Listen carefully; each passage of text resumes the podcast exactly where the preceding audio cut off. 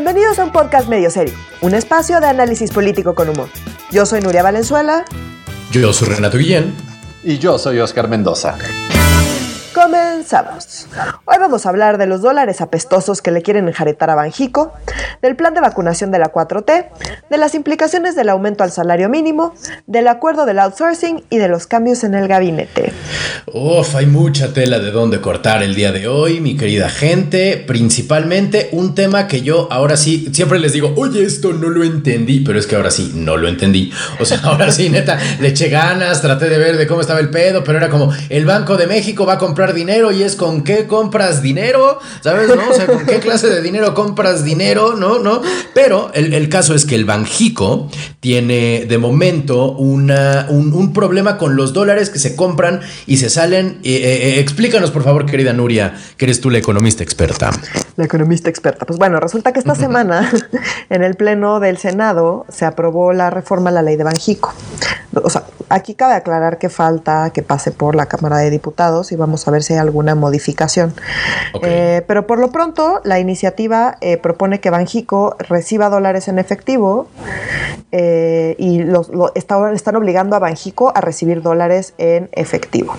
A comprar. A comprar, o sea, exacto, a comprar dólares en efectivo. ¿Qué quiere decir esto de comprar dólares y no comprar dólares? ¿no? Eso es como la primera parte. A ver, cuando pues, alguien llega con su billete de dólar a, México, pues normalmente no puedes comprar en dólares, tienes que comprar en pesos, ¿no?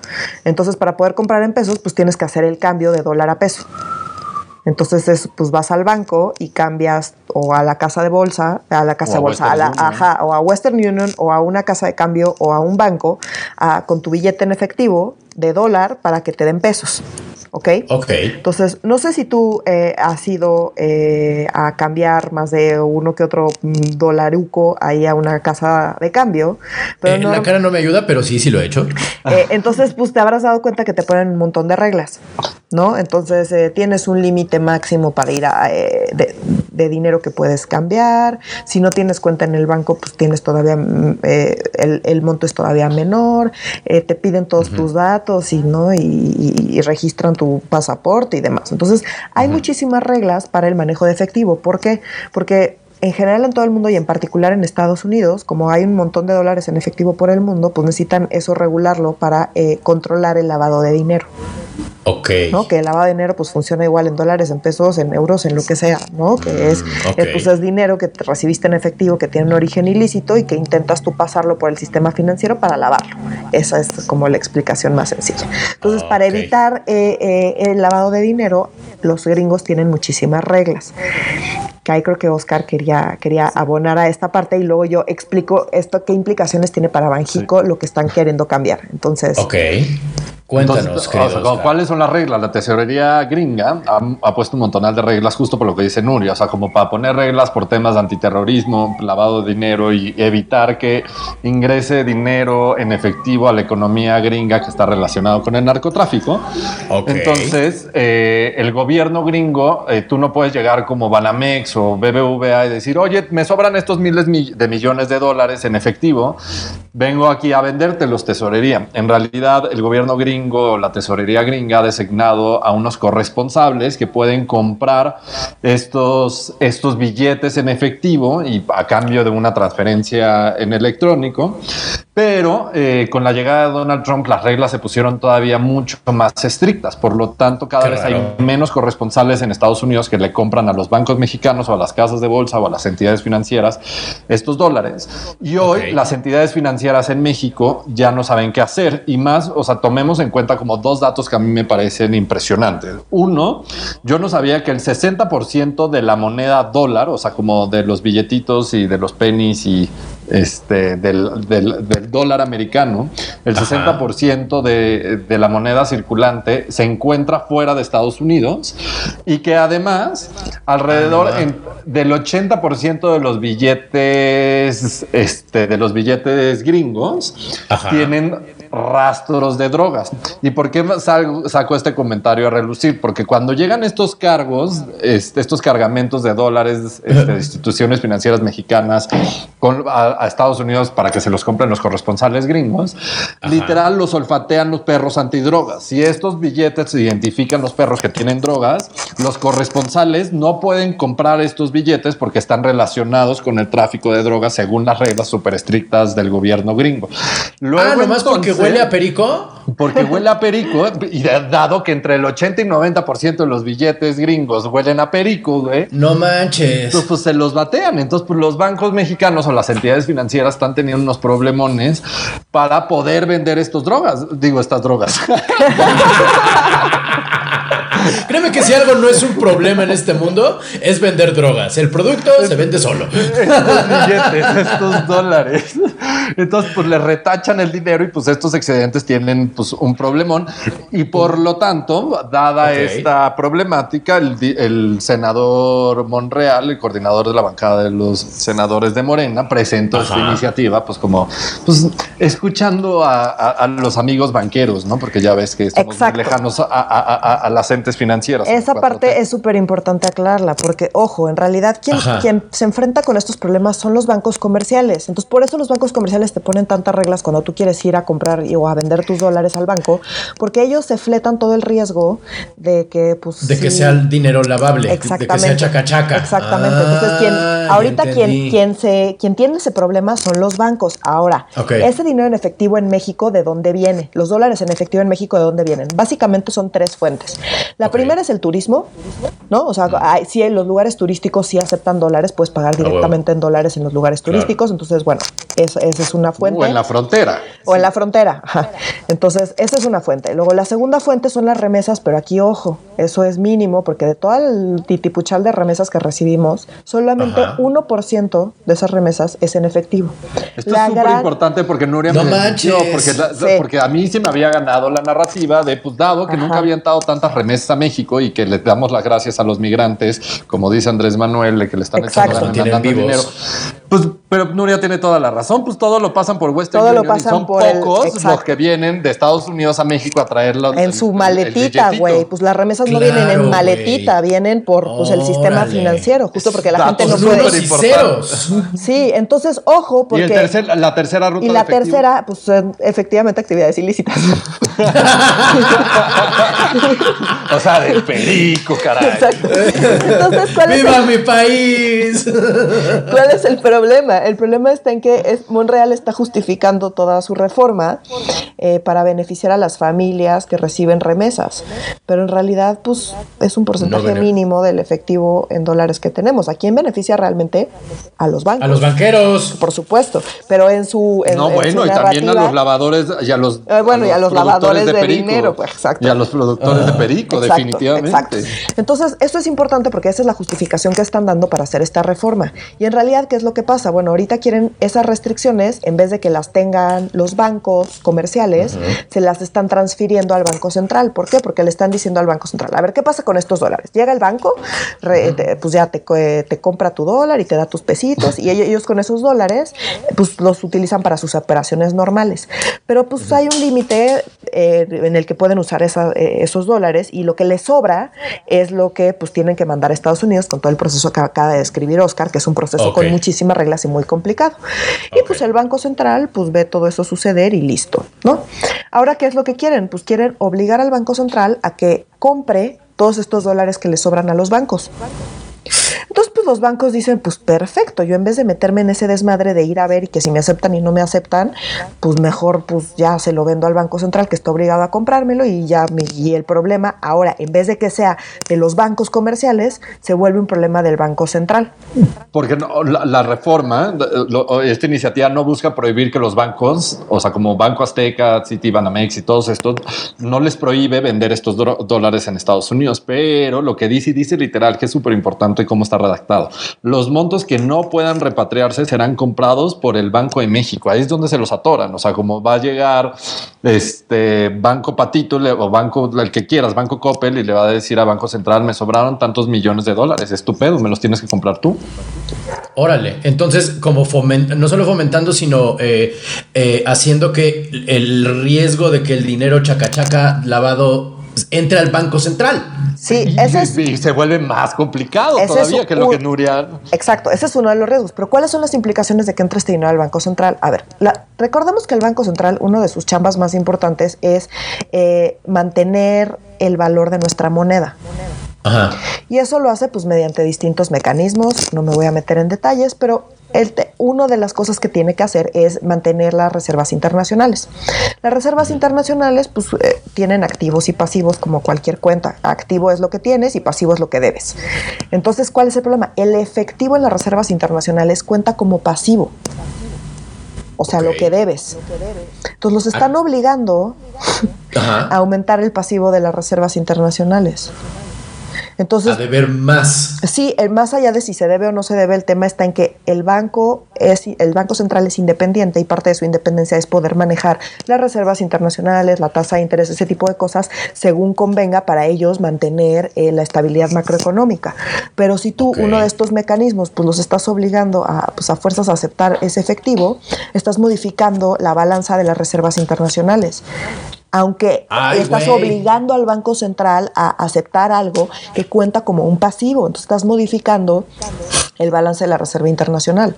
Entonces, pues en términos prácticos estás afectando la autonomía lo cual del Banco de México, que, pues, que de eso depende pues, el valor de nuestra moneda y la estabilidad macroeconómica, porque los estás obligando, a, te digo, a modificar el balance de sus reservas internacionales.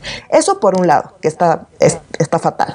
Y por otro lado, pues los metes en el problema de que si parte de ese efectivo que los estás obligando a consumir eh, eh, eh, viene de, es de procedencia ilícita, pues se meten en un bronconón con todos los organismos internacionales, güey. O sea, los, les, pueden poner, les pueden poner sanciones horribles, les pueden congelar cuentas, les pueden... Entonces, un problema que no era del Banco de México, porque pues era de los bancos, ahora se lo estamos trasladando al Banco de México y estamos poniendo en riesgo al Banco de México y a violar un montón pues, de, de, convenios internacionales que tiene para justamente prevenir el lavado de dinero que el Banco de México no tenía. Y se acabaron todos los incentivos para los bancos privados o las entidades financieras privadas para cumplir todo, hacer todo el compliance y las reglas para que su dinero dinero, o sea, el dinero chaca chaca, dejarlo en la economía mexicana y el dinero limpio mandarlo a Estados Unidos, pues ahora eso va a ser todo bronca del Banco de México, eso va a estar cabrón, o sea, como el, porque se tiene que reglamentar, o sea, cuando si se llega a probar por completo sin cambios, esto todavía se va a tener que reglamentar el cómo van a hacer estas compras, porque también esto implica comisiones y tampoco vamos, el gobierno mexicano es el pues literal, el broker es lo que está sucediendo. Es como el intermediario para comprar y vender dólares este, no entre México y Estados Unidos. Y todo para comodidad de los banqueros, como si todavía viviéramos bajo el régimen neoliberal. Pues qué pedo. Ajá, o sea, te digo. Yo ya no entendí. De hecho. ¿Pero viene eh, todo primero los banqueros? Pues aparentemente. Pues pregúntale a Monreal. De hecho, el banco, Madre. Eh, el Banco de México justo sacó un comunicado ayer en la noche eh, diciendo pues, que estaba completamente en contra de lo que estaba sucediendo, que ellos pues habían participado como en una serie de mesas de discusión y demás, y que pues no los habían pelado en absolutamente nada de lo que ellos habían dicho, que pues que, que se pronunciaban completamente en contra de lo que se estaba intentando hacer, que no tenía sentido eh, la justificación de las remesas porque solamente representan 1% del de el efectivo, la remesa, el efectivo en las remesas solo es 1% y, y pues que están en contra. Entonces ya salió Banjico como muy enérgicamente a decir que pues está súper mal su reforma eh, y pues vamos a ver qué pasa, pero sí, eh, así está la cosa, Renato. Espero que te haya quedado más claro a ti y a nuestro auditorio. Sí, a mí ya me quedó más claro y pues está, está bien gacho. Están convirtiendo a la economía mexicana en la estética esta de Jesse en, Breaking Bad, ¿sabes? O sea, de, de cuando llega Sol y le dice, mira, así se lava dinero y están haciendo un lugar donde ponen uñas. Ese es el Banco de México ahora. Exacto. La madre. Y súper importante hacer esta aclaración. El proceso legislativo no ha acabado. esto pasó de Senado, se aprobó el miércoles en Senado, ahora pasa a diputados. Entonces, y, diputados termina el periodo ordinario de sesiones el 15 de diciembre. Entonces, esta historia todavía no termina, no es lo que va a, no, es lo que seguro va a suceder. Esto depende de lo que pues quiera el dedito mágico, el dedito mágico llamado Obrador. Andrés Manuel. quiere que suceda o no suceda.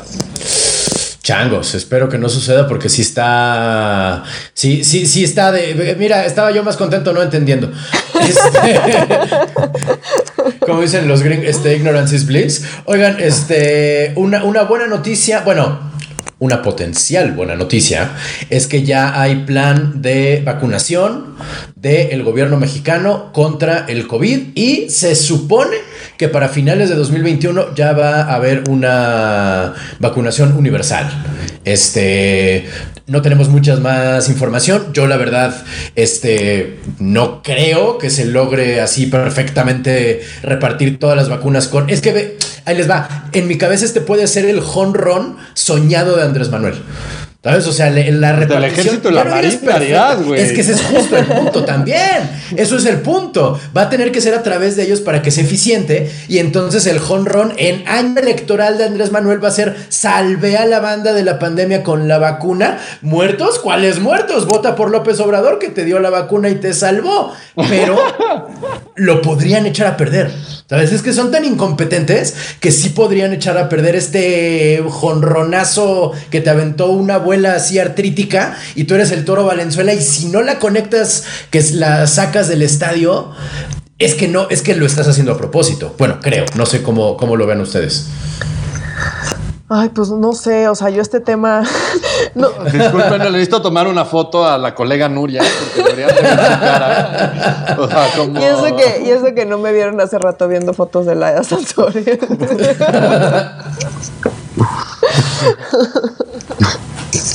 Ya, perdón, perdón la interrupción, Nuria. Pues sigue, sigue, por favor. Pues nada, están planteando, o sea, como que mi comentario acá es mi comentario de siempre, que es, pues, cómo se alinea esto con el calendario electoral. Falta ver que se salga, ¿no? Eh, se supone que este mismo mes empieza la vacunación con el personal de salud, con la primera línea de combate a COVID. Con las 250 mil, ¿no? Las vacunas. ajá, exacto. O sea, como que las, las primeras que compraron y que ya habíamos comentado en otros episodios, eh, bueno, esas, con eso se supone que vamos a empezar con el personal de primera línea. Esa es como la primera etapa. Está dividido en cinco etapas. Entonces, la siguiente etapa es el resto del personal de salud y las personas de mayores de 60 años. Se supone que esto sería entre febrero y abril del próximo año. ¿No? Y empiezan en Ciudad de México con Coahuila. Exacto. Correcto. después viene, después pues ya se van, se van por edades, ¿no? Entonces de abril a mayo personas de 50 a 59 y de mayo a junio 40 a 49 eh, y el resto de la población a partir de junio, eh, pues que son justo las elecciones. Entonces se espera que ya para las elecciones eh, pues ya estemos en... Ya estemos todos en semáforo verde pues sí, pues ya, ya nos toque por fin a nosotros ser vacunados, ¿verdad? Porque pues... Correcto por edad. Está bien, mira. Yo, la neta, con que vacunen primero a mis jefes, ya chingué. Yo, la verdad, también, ¿eh? Sí, o sea, estoy en esa. Pero, pero, pero, vamos, vamos a los asegúnes. O sea, los asegúnes son: el ejército y la marina van a ser los principales responsables de esta campaña de vacunación. Y uno diría, ah, pues está chingón. Yo me acuerdo cuando era mm. chiquito, pues las campañas de vacunaciones, pues lo hacían bastante bien. Te parabas ahí en el semáforo y sacabas la cabeza y te inyectaban. te daban, te daban las gotitas. No sé si se acuerdan. Sacabas la cabeza para que te acuerdo, Yo no recuerdo haber sido vacunada en el a, mí, a mí sí me ha puesto, a mí, sí en puestitos, los ponían en puestitos ahí en la Casa Popular o en otros lugares, entonces ya sacabas y te daban tus gotitas para no sé qué vacuna era esa. Para la polio era, sí. Sí, o sea, como son muy eficientes, o sea, como no puedo negar que son muy eficientes, pero no olvidemos que el ejército es el encargado de la seguridad, es el encargado de la reconstrucción, es el encargado de todo lo que sea. De la nueva infraestructura. es el encargado de construir el país. Y ahora va, a ser el encargado, va a ser el encargado de vacunar a 120 millones de mexicanos en 12 meses. O sea, como. Qué asco. Está muy cabrón. O sea, y además con vacunas que necesitan estar a menos 70 grados y que después de que las abres solo duran una semana. No sé cómo chingado le vamos a hacer en la parte rural. Yo sé que la de Pfizer es de menos 70 grados centígrados, las demás no son de menos 70 grados, pero todavía no están aprobadas. Hoy la, la aprobada es la de Pfizer.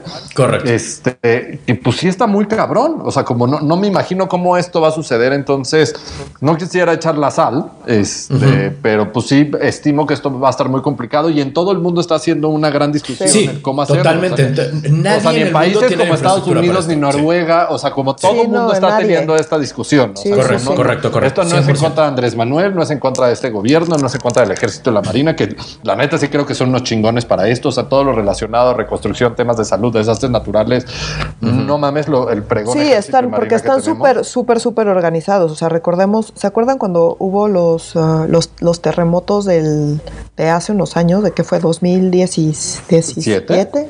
17, sí, no, claro que me acuerdo, ¿cómo lo voy a olvidar? no, Pero se acuerdan, es que se acuerdan. a flor de piel, güey, o sea, sin duda alguna. Es que lo que quiero recordar es que hubo uno primero, este, se cayó medio Oaxaca. sí. Y después fue el que sentimos acá todos, que pues eh, fue, se cayó media condesa. Sí. Por todo se refiere a la capital, no es el país. en particular. Todos los sentimos se refiere a los. A ¿Por qué nos odian, güey? A los chilangos, pues, yo, yo, yo, siempre... Porque nos tienen envidia. Eh, esa es mi lógica también. Es como los regios. Los regios creen que el centro de México está en Regiolandia. Pero porque los regios están viven perdidos. O sea, eso, eso. Pero bueno, yo siempre he sido muy, muy, muy chilanga. No me voy a disculpar por ser chilanga. Odienme. O sea, no me importa. El punto está en que lo que, lo que, lo que quería decir es que hubo dos desastres naturales pegaditititos, muy graves los dos, y el ejército fue capaz de llegar a contener ambos en distintos lugares del país con, o sea, de magnitudes inmensas ambos. Entonces, ese tipo de, retos que parecerían como casi imposibles de, eh, de superar, pues son justo el tipo de cosas donde el ejército y la marina brillan muchísimo. Ahora, el tema está en que, pues, por más organizados que estén, si no hay eh, la manera de mantener eh, eh, la temperatura que requiere la vacuna, o sea, porque pues no es nada más desplegar militares, es también desplegar vacunas que requieren características como muy particulares y muy, complicadas de conseguir. Entonces, todo eso, más pues lo que vaya saliendo, más las nuevas vacunas, cada vacuna tiene características distintas y tiene necesidades de distribución y de aplicación distintas, o sea, como que... Sí, como dice Oscar, se ve complicado, pero este plan pues parece que está demasiado, demasiado bonito y demasiado alineado con el calendario electoral. Falta que en la realidad eso suceda y pues y hay países más ambiciosos. Por ejemplo, Estados Unidos, Biden declaró 100 millones de dosis. 100 millones de dosis para por ahí de marzo del próximo año. O sea, sí, sí es una locura. Y también está cabrón. O sea, como México sí es de los primeros países que va a recibir la vacuna, pero cuando lo comparas, o sea, México no va a recibir ni el 2% de lo que está produciendo Pfizer para los países grandototes. Pero está chingón que nos lleguen las primeras 250 mil vacunas. No, y México además es, de los países que más invirtió en, en, una, en varias vacunas. Es decir, no solo tenemos, hay países que solo le compraron a Pfizer. Nosotros tenemos Pfizer, China, Oxford eh, y AstraZeneca. Démosle las gracias al vicepresidente y el convenio, y el convenio del que hablábamos la semana pasada, que también incluye muchísimas otras. Entonces, sí, la verdad es que Ebrard se ha movido muy, muy, muy cañón para asegurarse de que la que sea que salga, ahí va a estar México. Y la vacuna de Moderna es la que todavía no aprueban, pero no requiere infraestructura en frío y es muy barata de producir. Entonces, muy probable que para final, digo, para mediados del año que entra, esa vacuna ya esté disponible y esa sí te la reparten los mendigos sardos de este país en seis meses sin un pedo. O sea, no, no, no. Si desaparecen gente en menos de un día, no van a andar pudiendo vacunar 12 millones de personas en un año. O sea, no, no, no. Eh, cuesta mucho menos trabajo. Ay, no, no. Aquí sí, o sea, aquí sí hay que recordar, y en eso AMLO tiene razón, como en la onda de que eh, al final los soldados, pues es pueblo uniformado, y en este sentido tiene razón. Ahora, el ejército como institución es otra cosa, y tiene un montón de intereses, y tiene, o sea, y es como un bicho muy aparte. Pero pues los soldados que están ahí repartiendo vacunas, pues están ahí ayudando gente. No, claro, y son médicos militares seguramente, o sea, no van a poner a cualquier cabrón, o sea, no, no. No, creo, no, no va a ser un güey de la policía militar. y ya vámonos, sí, es un piquete y vámonos. es que de verdad no se acuerdan, no fueron a los puestitos de vacunación este, este, del gobierno cuando eran chiquitos, no, no. O sea, el centro de salud sí, pero no desde el coche, güey, o sea, sí nos bajábamos. No, yo no, me acuerdo. Es que, ¿sabes qué? Que mis papás son médicos, entonces. No me vacunaron, decías. Como que me, no, no, obviamente me vacunaron. Son veterinarios, por cierto, ¿no? No, no, no. No, más bien como que siento que me llevaban, o sea, como las vacunas venían a ti. Sí, un poco. Me dio así, fue así mi infancia. Las vacunas venían a mí. Wow. Pero bueno, yo sí me acuerdo, sí lo tengo muy presente esas campañas de vacunación y lo hacía muy bien el personal médico y el personal no médico y era, o sea, como lo hacían espectacularmente, sí lo recuerdo muy bien. Sí, o sea, porque además habían amargas las putas vacunas o después. Sí, se habían, se habían gachas las, las gotas. Está chido que esto no va a ser cuestión de cuándo, de si acaso lograremos regresar a un mundo post pandémico, es cuándo, ¿sabes? Es qué tanto nos vamos a tardar en, eh, en eliminar para siempre el problema ¿Y a, ¿y a qué obstáculos nos vamos a enfrentar aumentar. Porque, pues, ¿cuánto dura la vacuna? No sabemos exacto, bien. Exacto, todavía falta. O sea, como no, no, no nos echamos como esta gran historia. Y una cosa es vacunar y otra cosa es erradicar la enfermedad. Pues acuérdate que hay enfermedades que hay vacunas desde hace muchísimos claro, años pero que siguen sin erradicarse y luego sigue habiendo brotes y o sea como No, claro, pero eh, no, el virus llegó para quedarse, pero la, la esta, esta cuarentena constante y estos y estos este semáforos, eh, es decir, la, cuando llegue este coronavirus a un número de muertes como la influenza, es decir, miles de personas al año, ya regresamos a la vida normal, es decir, miles de personas se mueren al año de influenza y no por eso cancelábamos conciertos. A eso me refiero con regresar a una normalidad, sino a, una convivencia con el virus que ya no requiera esto, que podamos grabar el, podcast en vivo. sí, de acuerdo. chévere, ¿no? Estaría increíble. o sea, tenemos todos los juguetitos que no podemos usar en este podcast. sí, eso es triste, pero bueno. Sí. Pero así es. es una cuestión de sí, es una cuestión de cuánto. Exacto. ¿De cuánto se van a tardar? Exacto. Pues ya veremos y, ya iremos analizando pues los, los retos a los que nos vayamos enfrentando, ¿no? Que no van a ser pocos. no, no van a ser pocos y es la prueba de fuego no solo de la 4T, de la civilización. O sea, de cada gobierno en cada país, esta es la prueba de fuego al mismo tiempo y a los que los agarró con los calzones abajo, los agarró con los calzones abajo y a quien no, pues no. Entonces, pues ya vamos a ver cómo nos trata este cambio radical en la historia. Pero bueno, este, cambiando tema radicalmente de lo globalmente importante a lo, a lo localmente importantísimo, el salario mínimo. Quien nos han espantado durante años que si sube el salario mínimo suben los precios, pero pues parece que ya no aplica la ley o cómo, cómo, cómo es esto, querida querida Nuria? A ver, recordemos que uno de los discursos, ahorita lo está retomando, pero uno de los discursos que tenía López Obrador era, eh, es muy importante subir el salario mínimo, eh, no han querido subir el salario mínimo porque pues, los, han estado engañando y les dicen que va a subir la inflación, les importa más la inflación que el bienestar de la gente, ¿no? Como que ese era su discurso. Sí. Y recordemos que al principio del sexenio AMLO subió el salario mínimo y todos los economistas decían, no, es que si subes el salario mínimo va a subir la inflación. ¿Y qué pasó cuando subió AMLO el salario mínimo? También ya lo hemos No hubo inflación. No hubo inflación.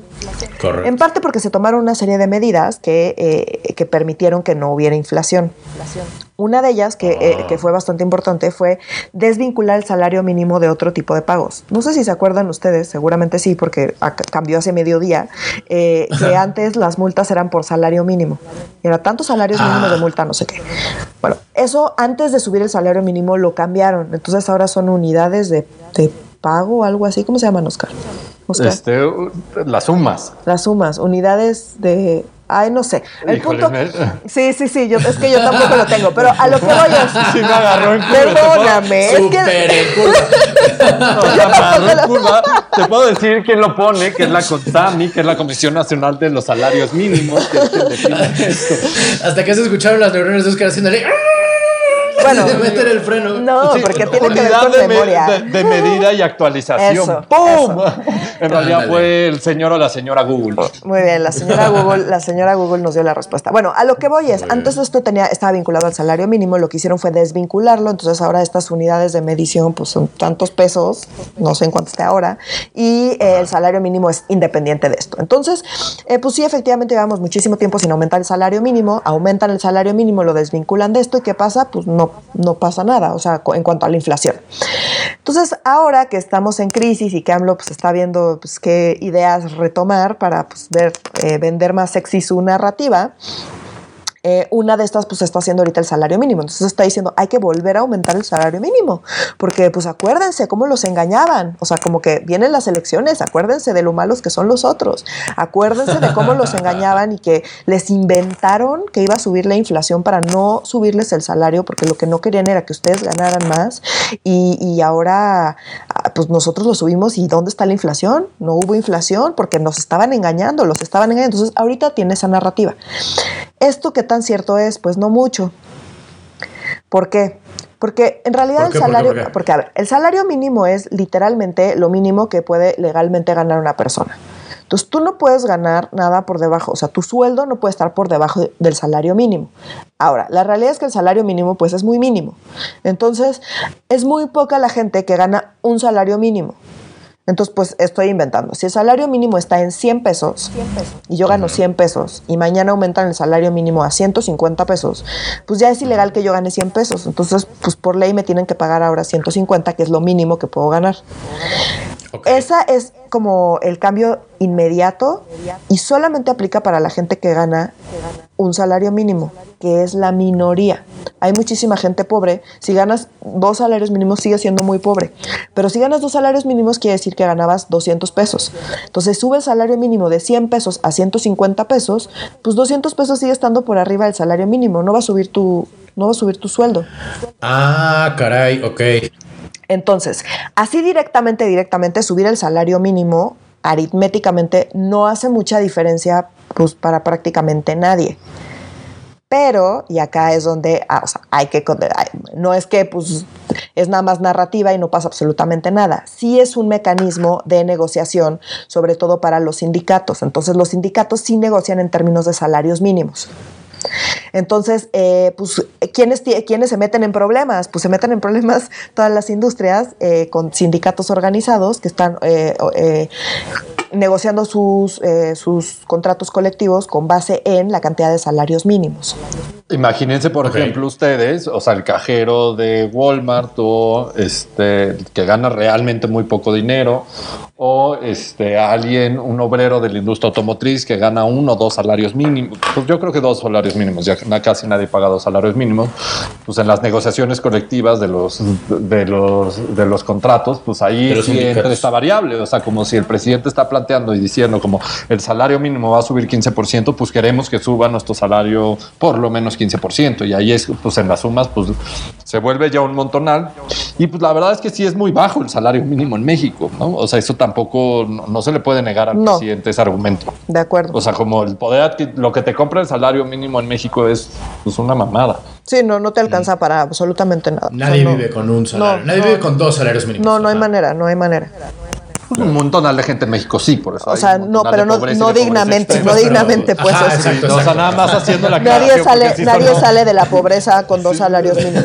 no hay manera, uh, dos salarios mínimos. No hay manera de vivir sin carencias. Sí, son un comentario desde nuestra burbuja. no, no, no, no, no, no. o sea, lo que voy es, no, no, no vives dignamente y no sales de la pobreza y tienes muchísimas carencias y tu ingreso son dos salarios mínimos. Entonces. Así como no vives de ensalada, no vives de salario mínimo. Exacto, exacto. Aunque hay quien sí vive de ensalada, Renato, aunque no lo creas. Bueno, pero. Eso no es, Como no es vida vivir con dos salarios mínimos, no es vida vivir de ensalada. Yo, estoy de acuerdo, estoy completamente de acuerdo. Tienes toda la razón. Entonces, bueno, nada más eh, como para que no se vayan con la finta de la narrativa de AMLO, que sí es muy así, de voy a subir el salario mínimo y va a subir el sueldo de todo el mundo, porque no funciona así. Que sí le está dando herramientas, sobre todo a los sindicatos, sobre todo en industrias que tienen, que son intensivas en trabajo barato. Entonces, pues sí, la industria automotriz, todas las manufactureras, que pues tienen un montón de trabajadores que ganan muy poquito dinero. ¿Por qué? O las de servicios, sí. O, las de servicios. ¿Por qué? Pues porque tiene, eh, los sindicatos están organizados y eh, la negociación de sus contratos colectivos está en función de salarios mínimos. Entonces, estas son las industrias donde sí puede afectar. Ahora, no es directo porque tiene que pasar antes una negociación entre el sindicato y los patrones. Entonces, eh, mm. digamos que el gobierno lo que hace con esto es que les da herramientas eh, para que puedan exigir y tener pues, eh, pues mayores herramientas para negociar mejor sus contratos colectivos y para pedir aumentos más significativos en sus contratos colectivos. Pero insisto, no es automático, tiene que pasar antes todo un proceso de negociación por parte de los sindicatos y vamos a ver qué pasa. Pero bueno, o sea, lo que voy es la narrativa de AMLO de voy a subir el salario mínimo y va a aumentar el ingreso de todo el mundo así en automático porque pues yo soy bueno, bondadoso, pues no, no funciona así. Ya nada más, nada más hay que aclararlo. Y, ok, pero sí le está. y esto sí está pensado, podríamos ir tan lejos como para decir que esto sí está pensado más para los obreros que para los patrones. Ah, no, sí, sí, o sea, pues sí. Esto sí, esto sí, no, esto ya no es para los banqueros. No, es que en realidad es narrativa, o sea, es un tema político. Es narrativa y depende de qué también organizados estén los trabajadores, porque Andrés Manuel está ah. poniendo la vara. O sea, la vara es yo estoy subiendo el salario mínimo 15%, pues por lo tanto deberíamos aumentar los salarios como los bajos, o sea, como por lo menos aquella gente que gana muy poco, por lo menos el 15% para aumentar su poder adquisitivo. Pero no quiere decir que vaya a suceder, tiene que haber una negociación. Exacto, exacto, exacto, o sea, como porque ya no está como, o sea, lo que dices, Nuri, es súper importante. O sea, como ya la economía mexicana no se ve, no se mueve con base en la, unidad de medida de salarios mínimos. Ahora es la UMA, o sea, que le establece la Comisión Nacional de los Salarios Mínimos, la CONSAM. Ya. Entonces, eh, pues ya. ¿Y nos salieron los nombres? Muy bien, Oscar. Todo emocionado. Soy muy, malo con, los acrónimos, o sea, como... No, pues yo peor, entonces yo uso a Renato y a Oscar de mi Google, son mi Google profesional. Correcto. Oigan, y siguiendo con, con chamba de, digo, con temas de chamba, el outsourcing, porque tengo entendido que hubo un vuelco en la trama en la telenovela Outsourcing, ¿no? Donde el final de temporada fue muy inesperado y de pronto ahí vemos a, a los enemigos jurados de Andrés Manuel en la mañanera, o sea, de, de cómo estuvo. Pues les dejamos un teaser en el podcast de la semana pasada asegurando que ya se iba a aprobar y que el periodo, o sea, como iba a ser periodo extraordinario máximo, güey, pero que seguro sucedía en Senado y en diputados iba a tomar un poquito más, pero que inicios del siguiente año amanecíamos casi atorados este, con este tema y con este tema planchado. Pero pues no. Correcto. O sea, como nos sorprendió. fue como que se nos murió un personaje eh, justo cuando estás contando el final y es súper predecible el final de esta novela. Ajá pues se te muere. de pronto matan a Ned Stark. ¡Ay, cabrón, güey! Exacto, pero te lo matan en la vida real, pues eso es lo que nos pasó. Pues, pues, en las negociaciones con el Ejecutivo, el Ejecutivo le dijo al Congreso, eh, alto, alto, alto, este, hemos decidido parar esto porque eh, hábilmente el Ejecutivo Federal logró dividir a los empresarios entre los grandotes y los medianos y los pequeños. Y todos los empresarios grandotes firmaron un acuerdo eh, con el Poder Ejecutivo.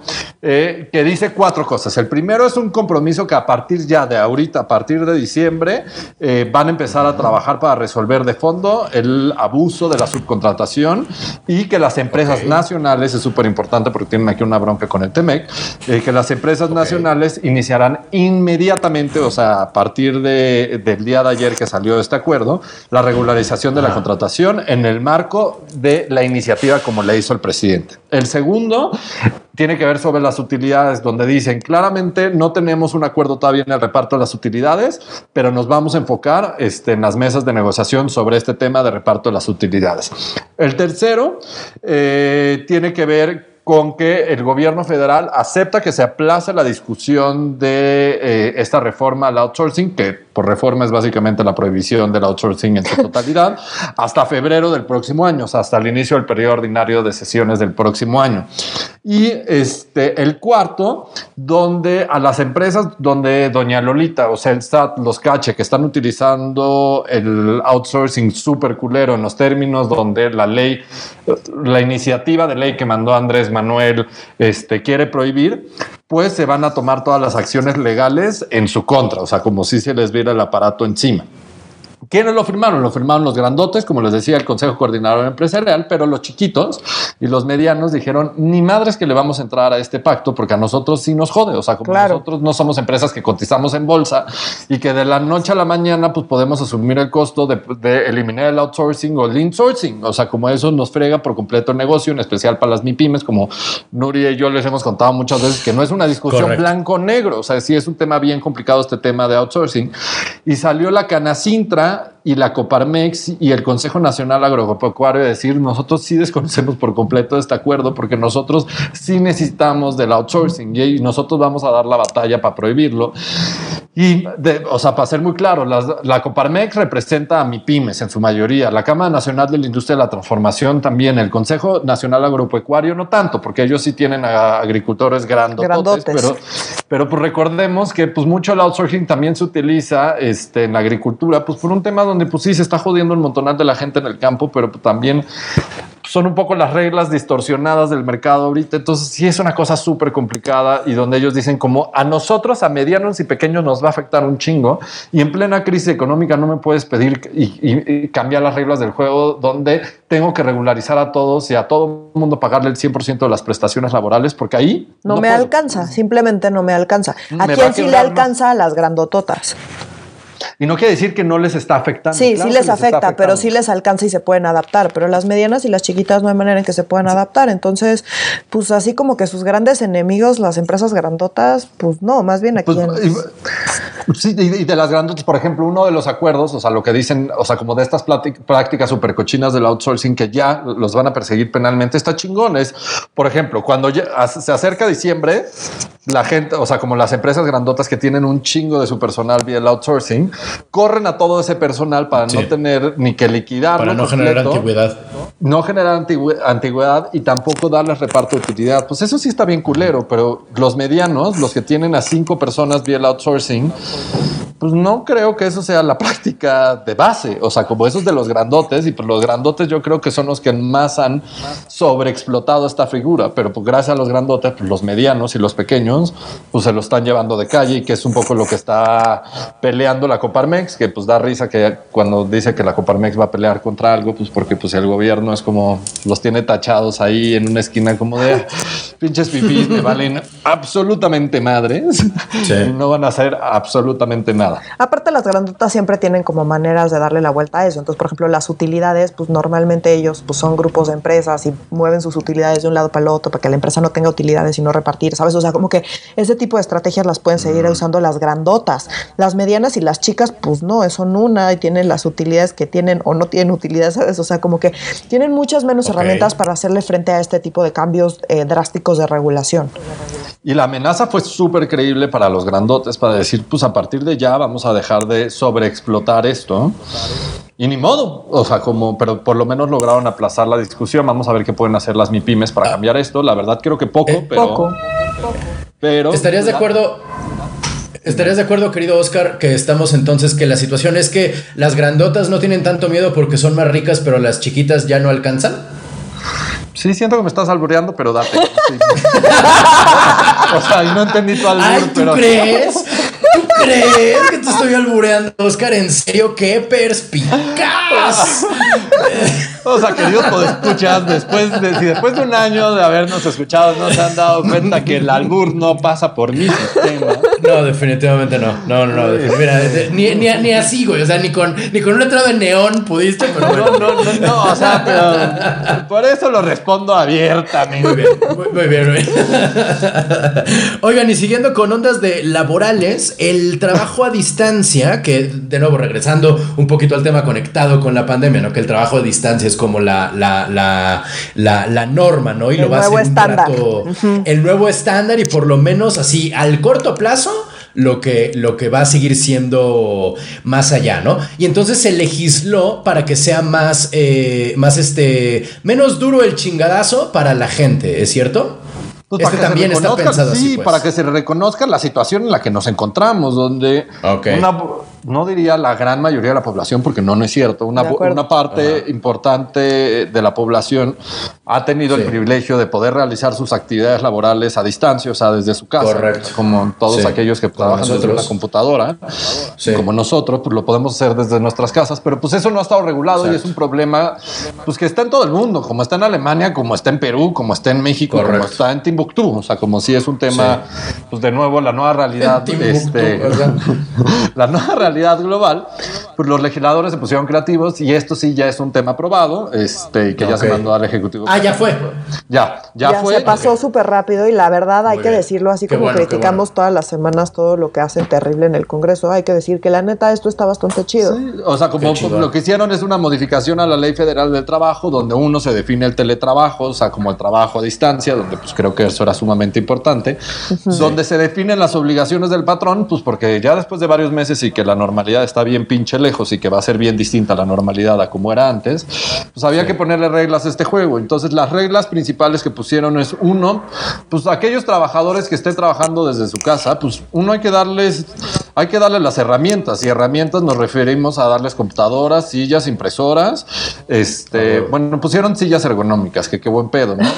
Nadie me ha regalado ni dado una silla ergonómica en ninguno de los trabajos que he tenido, pero pues bueno, pues por lo menos el patrón ya tiene que asumir estos gastos porque ya no está yendo el empleado a este, al, lugar de trabajo, o sea, a las oficinas. Dos, claro el patrón tiene que asumir los costos proporcionales del, del, del, teletrabajo. En este caso, pues los servicios de telecomunicación, o sea, la internet y la, parte y la parte proporcional de la luz. ¿Cómo se va a definir eso? Todavía eso no queda claro, pero pues por lo menos ya está chido que la ley lo, lo contemple. Lo, lo contemple. Y uno que digo, pues esto es más wish thinking, o sea, como pues en un planeta lejano llamado Noruega, va a suceder en el planeta llamado México, no, pero está bonito que lo ponga la ley, es que se debe respetar el derecho a la desconexión de las personas trabajadoras en la modalidad de teletrabajo. Suena padrísimo, claro, pero pues qué bonito que lo pone la ley. Y una cosa que sí me gustó mucho, y sí lo tengo que decir, es que la eh, Secretaría de Trabajo eh, está obligada a verificar que los salarios de, los de aquellos trabajadores que están trabajando en su casa no sean inferiores a aquellos que realicen las mismas funciones dentro de las oficinas en la misma empresa. Ah, eso está chido. Dado que un montonal de empresas van a, ya decidieron como, ah, mira, no estuvo, no fue el fin del mundo cerrar oficinas y podemos todos trabajar a distancia, pues nos podemos coger a los trabajadores porque ya no se nos pueden organizar tanto y pues les vamos a pagar menos. Pues no, creo que eso está padre, ¿no? Sí, estoy de acuerdo. Y nada más acá hacer la aclaración de que de qué califica como home office y es cuando eh, por lo menos 40% del trabajo que realizas eh, es a distancia. Entonces, eso es lo que clasifica como home office. Entonces, en, en esos casos aplica todo lo que nos acaba de contar Oscar. Y Oigan, y hay que darle un aplauso a nuestros legisladores. Sí, la verdad pusieron, sí. una, pusieron una ley que se parece a Noruega, que no va a servir de mucho, pero creo que está padre. por lo menos, o sea, por lo menos sí poner, o sea, incluso las cosas que van a ser difíciles de implementar, o sea, poner por lo menos en la ley y en la discusión eh, temas como que pues el que trabajes a distancia no quiere decir que tengas que estar conectado 24/7, ¿no? y que tengas que tener horarios y que puedas tener como espacios y, el derecho a tu le puedes exigir a tu jefe como pues no mames, güey, no tengo ni dónde pinche sentarme, güey, porque yo voy a pagar el internet. Claro. Porque yo sí escuchado un montón de historia donde los jefes les mentan la madre a sus trabajadores porque su internet está lento. Ahora pinche resulta. pues que les paguen un internet de 100 megas, güey, si no quieren que esté lento su internet, ¿no? O sea, como... Pues sí, de acuerdo. lleva un montón de tensiones. Yo también he escuchado como de muchos casos de empresas que deciden cerrar oficinas y lo que hacen es que todo el... Eh, como las mesas y los escritorios y las computadoras las mandan a las casas de los trabajadores. Entonces... ¿A poco? Ajá, eso también también está bueno. O sea, como que está, viendo, está viendo muchas, muchas variantes que están entretenidas y más allá de que, de que yo se les acabe. Pido que me enseñen sus sillas, porque yo creo que nuestros podescuchas tienen que conocer las sillas de medio serio, ¿eh? Ah, porque pues medio no. serio ni patrocina serio. computadoras, ni sillas, ni impresoras, ni nada, pero algún día. Pero Ojalá nos de audio, ¿qué pagaran, ojalá nos pagaran lo que, lo que dicen todos Algo. nuestros haters que nos pagan, porque pues Ah, sí. Pero pues mira, ya tenemos una ley federal del trabajo en materia de teletrabajo de vanguardia. Eso está muy bueno.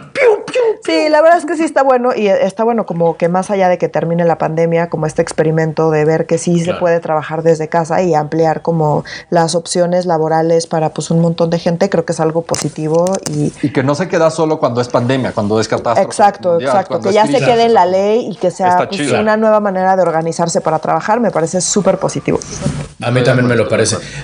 Y ahora también debo decir que eh, eh, eh, históricamente en México se legisla chido, pero se aplica de la chingada, ¿sabes? Bueno, O sea, claro, por eso yo siempre- dije siempre Noruega y por eso. Sí, no, claro. efectos O sea, que- especiales, todo. No, no, Exacto. Somos un país de vanguardia, no te preocupes, Renato. Siempre, siempre recuerdo la- las clases en- de, de civismo y la chingada como, es que la constitución mexicana es tan hermosa, güey, y como, pues sí, cabrón, pero pues si luego, o sea, si, si, si viviéramos en el país que, que declara constitucional la constitución, viviríamos en Noruega, cabrón. No, no, pues Sí, tenemos sí derecho. sería- O sea, mira, en la Ciudad de México tenemos derecho hasta coger bien, güey. O sea, como literal, Mira, es, cierto, un, es- cierto, es sí, un cierto. derecho reconocido en nuestra constitución, güey. Correcto, correcto. Sí, ¿con quién va uno a quejarse? Este? Digo, no es mi caso, pero me da curiosidad como, ¿a qué oficina voy? ¿A qué ventanilla me Pues lo puedes Oiga, pelear no he ante venido en cuatro cortes. años, güey. Deberíamos, Ah, mira. deberíamos plantear que abran una, una dirección en, en mujeres Sí, o algo. Renato va a meter un amparo. Renato va a meter un amparo para que le reconozcan su derecho a coger bien, güey. O sea, como. Exactamente, exacto. No, una me- un reconocimiento. Yo quiero una medalla. O sea, yo quiero como servicio público al respecto. Va a haber servicios periciales para determinar Correcto. si estuvo correcto. sabrocho o no tuvo chavo. eso me gusta mucho, Exactamente, eso me gusta. Mira, eso me gusta. Voy a hacerme yo certificador. Así de, de- Va a haber una NOM, una NOM especial de la chabochidad de esto. Exacto. Ya, ya nos desviamos, este, muchachos. Sí, bastante, pero estamos hablando de trabajos ideales, así en, en una ley de trabajo que tuvo que salir porque no manches. Este, oigan, eh, eh, rápida, eh, digo no rápidamente, sino un tema que creo que se ha discutido poco en los medios, porque yo la verdad no, no, no lo sentí tan con, con tanta vuelta como los temas que hemos tocado hasta el momento, pero el INE le puso básicamente una mordaza a AMLO y AMLO ni es ventríloco. O sea, porque pues habla con No, la pues se la con el tragó estómago, completita, güey, así. No, ahí sí Pues fue mira. muy claro lo que, lo que acabo de hacer, Sí. muchachos. Ahí sí, Sí, no. sí, gracias, por, gracias por aclararlo, Oscar. No, no, Sí, no, sí, sí. hicieron una cara. de- No, no, no. Pues le pusieron mordaza y a AMLO le valió madres. O sea, como el- dado Claro. que Andrés Manuel se la vio opinando del proceso electoral y pues recordemos que hay ciertas reglas este, desde la Constitución y sobre el proceso electoral. y- Hay unas leyes desde- por ahí. Son unas leyes ahí. Una, y que pues tampoco estoy, me voy a poner purista. Me voy a decir, ay, siempre se ha respetado con Peña Nieto y Sí, no. Calderón y Fox. No, No, no, pues no. no, no, Pero pues jamás, hacíamos, jamás. hacían como que se respetaban. Y parte de esas reglas es que uno, el gobierno, no puede promocionar este, sus programas y, y- y las cosas que hace como gobierno, las cosas bonitas que, que hace durante el momento electoral, o como el presidente no se puede posicionar a favor o en contra del proceso electoral. Pues suena como pues normal, ¿no? Pero pues a AMLO le valió un poquito madres. El INE, después de un montonal de quejas de todo lo que está opinando Andrés Manuel, porque recordemos que el proceso electoral para 2021 inició oficialmente en septiembre de este año. Entonces Andrés Manuel se la ha vivido opinando. Entonces el INE, este, la, la, este, la comisión, ¿cómo se llama esto? La comisión de quejas y denuncias del Instituto Nacional Electoral le puso un candado o una mordaza, como lo quieras ver tú, Renato. Ya estamos hasta la madre, todas las quejas. Sí, de pues, güey, ya no hables, ya no puedes hablar del proceso electoral. ¿Y sabes lo que hizo Andrés Manuel esta semana? Hizo dos cosas. Uno, se fue a Baja California y en un evento dijo que era una mamada la alianza PRI-PAN-PRD en los distritos que habían planteado y que, pues, esos, pues, claramente, estos pinches El neoliberales y el PRIAN-PRD, este, pues, la mafia del poder establecida, ¿no? Entonces, pues, Claro. así en plena tribuna le valió madres. También el consejero jurídico de la presidencia, este Julio Scherer, impugnó eh, esta mordaza ante el Tribunal Electoral del Poder Judicial de la Federación para pues, pues, po- podérselo pasar por el arco del triunfo, pero todavía no le quitan la mordaza. Y vamos a ver qué dice el tribunal, que yo creo que el tribunal, pues dada la historia. Pues ya sabemos que el este tribunal, pues es, es amigo de AMLO, entonces pues le va a decir. Sí, es como queremos saber si el tribunal es amigo. Y pues, sí, Sí, en general ha sido bastante amigo, entonces pues le van a decir sí. a Julio Scherer, ay, usted disculpe, usted disculpe, ahorita le, le corregimos la plana al INE, señor Julio Scherer. Órale. Pero Cama. es una cosa hermosa y diciendo Andrés Manuel, ¿a mí qué? ¿Y yo qué? ¿Y yo por qué, no? Este, ¿Y yo por qué? Pues como aparte, dijo alguna vez Fox. porque aparte creo que es más, o sea, es más grave que le pongan la mordaza a AMLO a que se la pongan a- a- al propio partido, ¿no? O sea, como que Morena no tiene una voz como tan clara. Entonces, pues, si AMLO se calla No. sobre las elecciones, pues Morena está perdida. Entonces, obviamente, AMLO no se va a callar, va a seguir haciendo campaña, porque de eso depende sus resultados electorales del próximo año, entre otras cosas. Pero AMLO es el vocero de Morena, entonces, pues no puede no decir nada. O sea, eso, por AMLO, más que le digan y le pongan diga- las mordazas que le pongan, AMLO no se va a callar porque, pues, esa es su estrategia. Dirá No, pues, una claro, y otra vez. ¿Y qué tiene? ¿Y qué? Libertad de expresión para todos. Sí. Y ya. Pero también, es que bueno, también, o sea, ahora sí que no quiero sonar eh, como AMLO, pero pues antes era también burdo el pedo. O sea, cuando, cuando Manuel, cuando Juan Manuel cabrón. Márquez le ganó. No, pero, o sea, lo que voy es que en el sección anterior era este Juan Manuel Márquez ganándole a Manny Pacquiao y diciendo, le dedico esta pelea al licenciado Enrique Peña Nieto. Y todos, wow, así en Güey, antes la. Cruzada Nacional contra el Hambre, güey, se diseñó con fines electorales, cabrón. O sea, Claro, como- todo. o sea, por eso yo dije como no, no, o sea, como no, no, ninguno es pinche santito. Sí, pero nada no, más. no, no, nadie, Que buscaban cómo darle la vuelta, se ponían un poquito Sí. más. No era tan ¿no? evidente como de soy el presidente y estoy acá haciendo campaña abierta, Sí, abiertamente ¿Qué tiene? No en tenemos los un medios de comunicación así todos los días, abiertamente. Sí, de acuerdo. Bueno, Fox hizo también una serie de. En o sea, los Fox 70s hizo el cosas más graves. O sea, Fox intentó desaforar a Andrés Manuel. Pero por no- eso después vinieron las 17 millones de reformas electorales.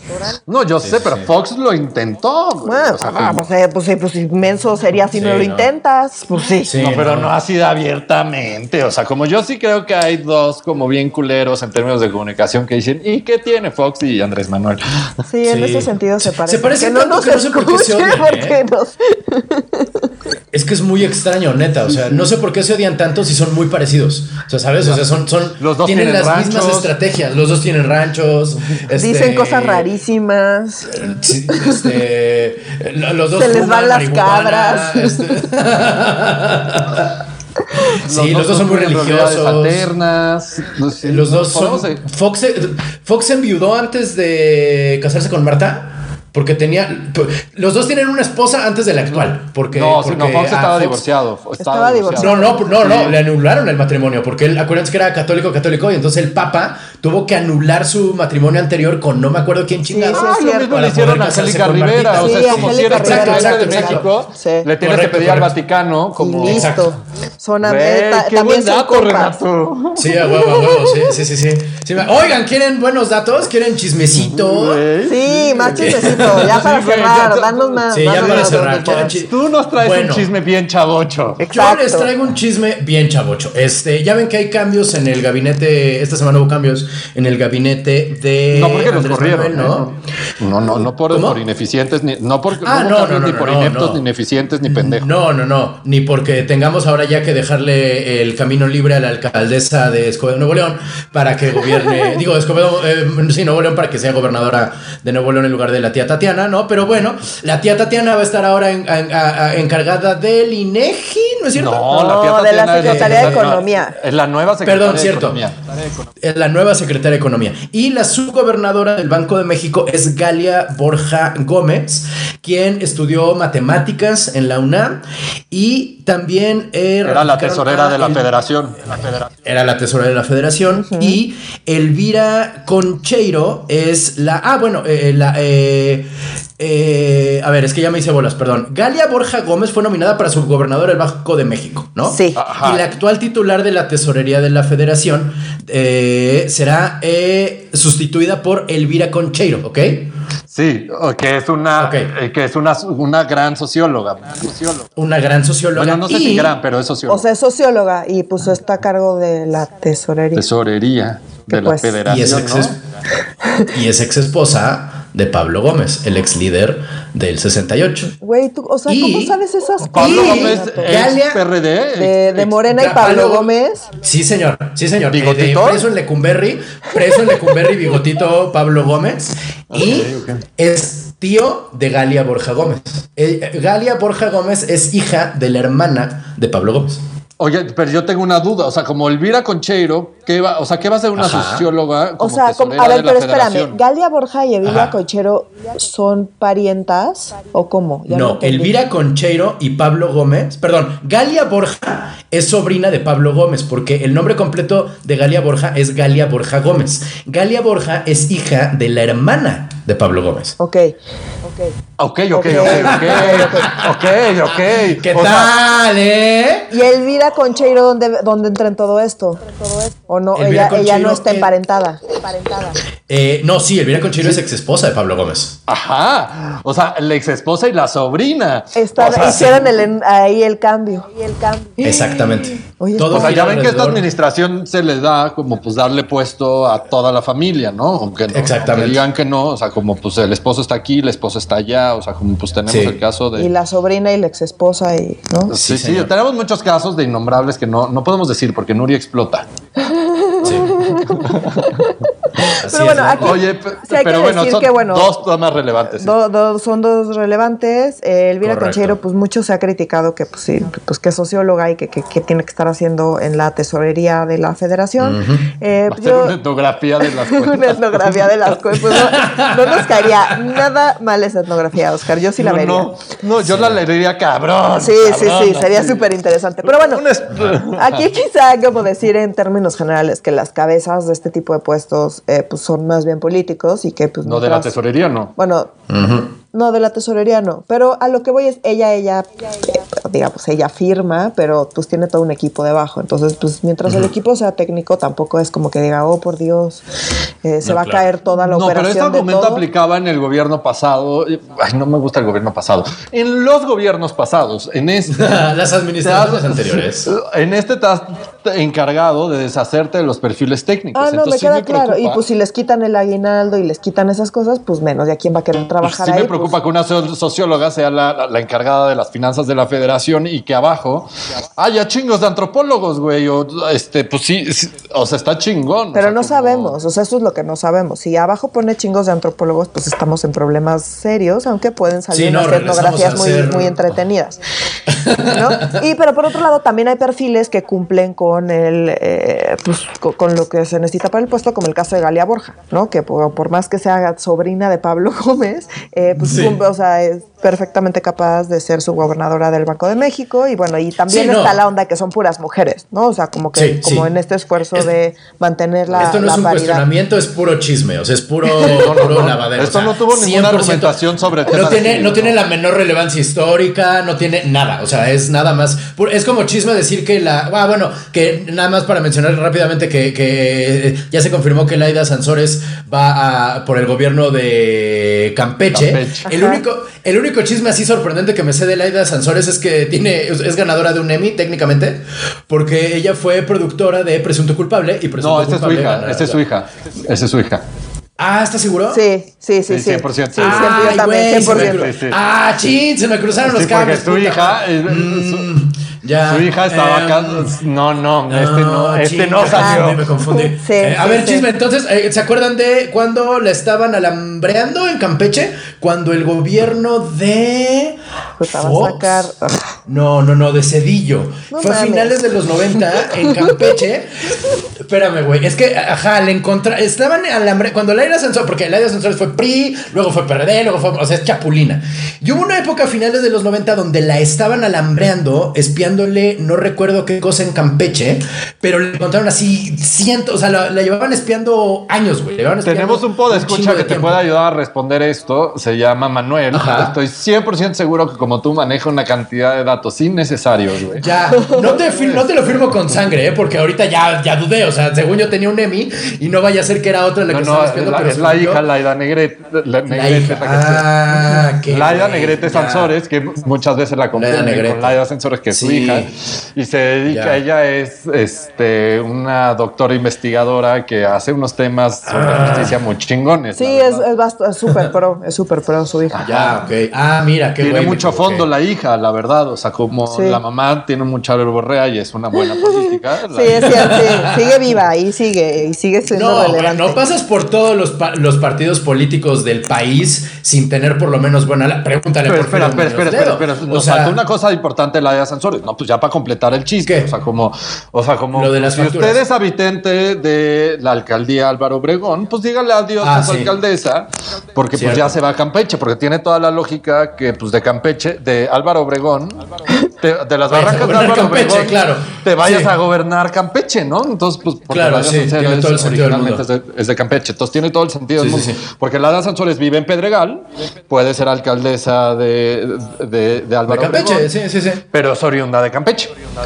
Mm. Ya, ¿Quién, creen que sea su sustituta? ¿Quién sabe? No hay manera de saber, ¿verdad? ¿Quién sabe? O sea, como una, una quiniela de quiénes son sus cercanas. No, la neta no te lo vengo No, manejando. no, tanto. así ya tan, tan local el, el No, no, chisme, no. no, no te lo manejo. No, no, no. Ah, yo sí sé No, no, quién va, pero eso no es ni siquiera relevante. O sea, quién se queda como alcalde interino.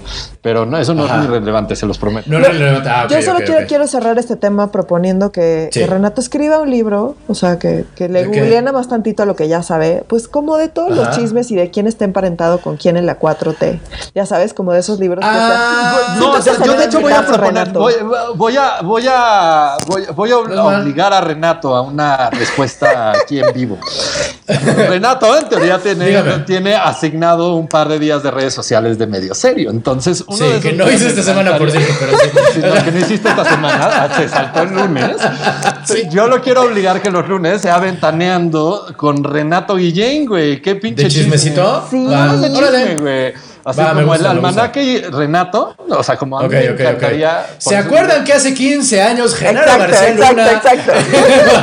Hoy hace 15 años. Hoy hace 15 años. Eh, sí tengo. La, la productora del, del, del todo el montaje de García Luna era Susana Oresti. Y ahorita Susana Oresti trabaja en La Mañanera. Ella es la encargada de la producción de La Mañanera, de, de- de la conferencia mañanera. Es la misma persona que está encargada de la misma tarea en una fingiendo que se hace justicia y la otra es este un montaje de García Luna. Ah, ¿verdad? No es cierto. Oigan, ya con eso yo creo que ya. Tenemos Sí, que ya, terminar ya, este con eso nos ya despedimos, estamos mi en el gente. Exactamente, ya estamos, nos fuimos muy lejos y no, este, síganos por favor en nuestras redes sociales que vamos a mantener más interesantes que nunca, que son- En Twitter estamos como arroba medio guion bajo serio. En Facebook estamos como Facebook Diagonal eh, Medio Serio MX y en Instagram estamos como arroba medio serio. perfectamente. Pues muchísimas gracias por estar con nosotros, nos vemos y no, más bien nos escuchamos la próxima semana para Medio Serio. Yo soy Renato Guillén. Yo soy Nuria Valenzuela. Y yo soy Oscar Mendoza. Adiós.